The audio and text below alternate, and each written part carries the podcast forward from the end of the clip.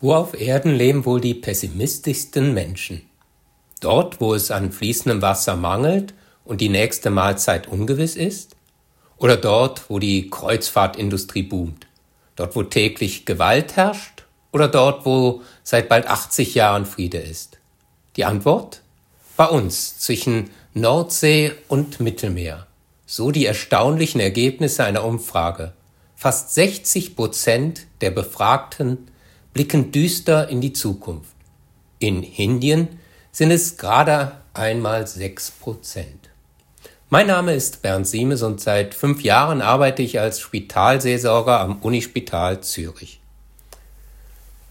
Hier soll gerade kein Pessimismus sein. Optimistisch soll jeder bleiben, und doch leben wir in einer Gesellschaft, die diesen anscheinend verloren hat. Bis gestern war alles gut, Vieles ist heute nicht mehr so gut und morgen wird nichts mehr gut sein. Was für düstere Zeiten, so höre ich es bei Patientenbesuchen, gerade von älteren Personen. Wie kann das sein? Ich versuche es zu relativieren. Ich selbst habe drei Kinder und die sollen trotz aller Probleme mit einer Zuversicht aufwachsen können. Uns geht es doch gut.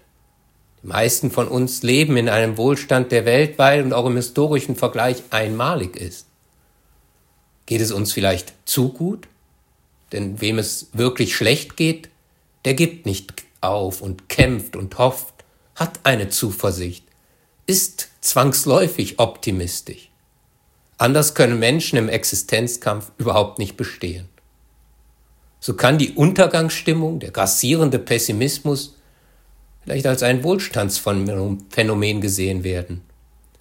Wir leben in Sicherheit und genießen die Früchte vieler demokratischer Errungenschaften.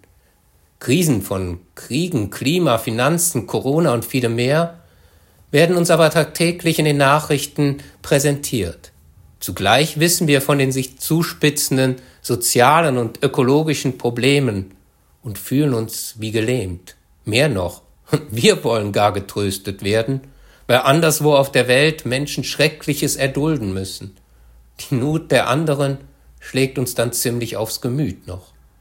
Es kann nur noch schlimmer, schlechter werden, so fühlen wir uns bestätigt. Denn wir sehen und hören es doch. Aber keiner weiß wirklich eine Lösung.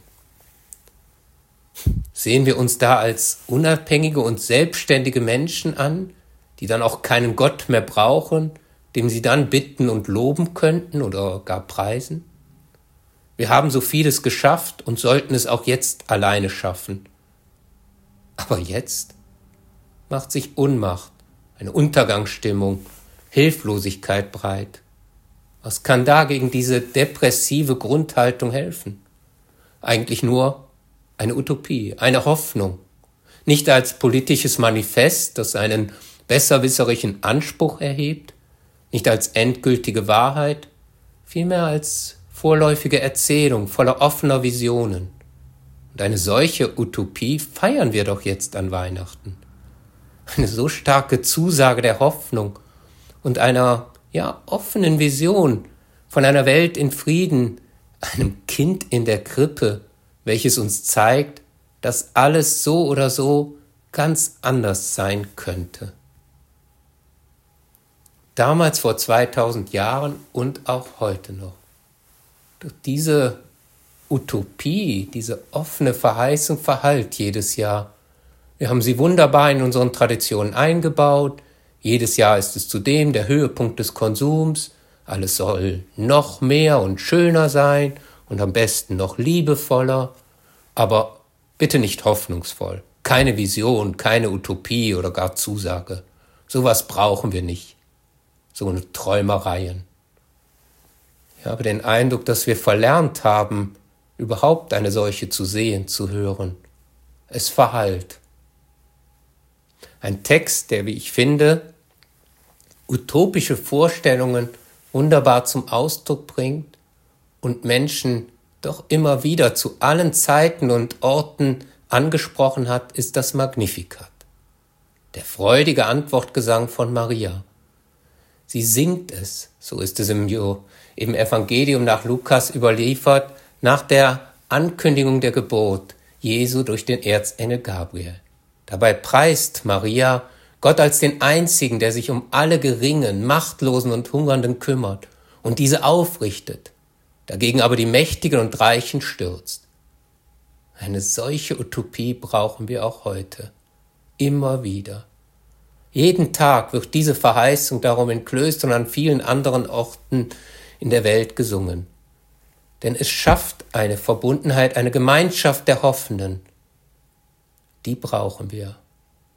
Eine solche gibt eine Teilhabe, ein Gefühl an einem anderen Horizont, der die Zukunft von den Fesseln der gegenwärtigen Zumutungen, Ängsten, ja der Unmacht und Hilflosigkeit befreit. Utopische Gedanken können die Fenster aufreißen, in miefigen Zimmern unserer Verzagtheit, unserem Pessimismus.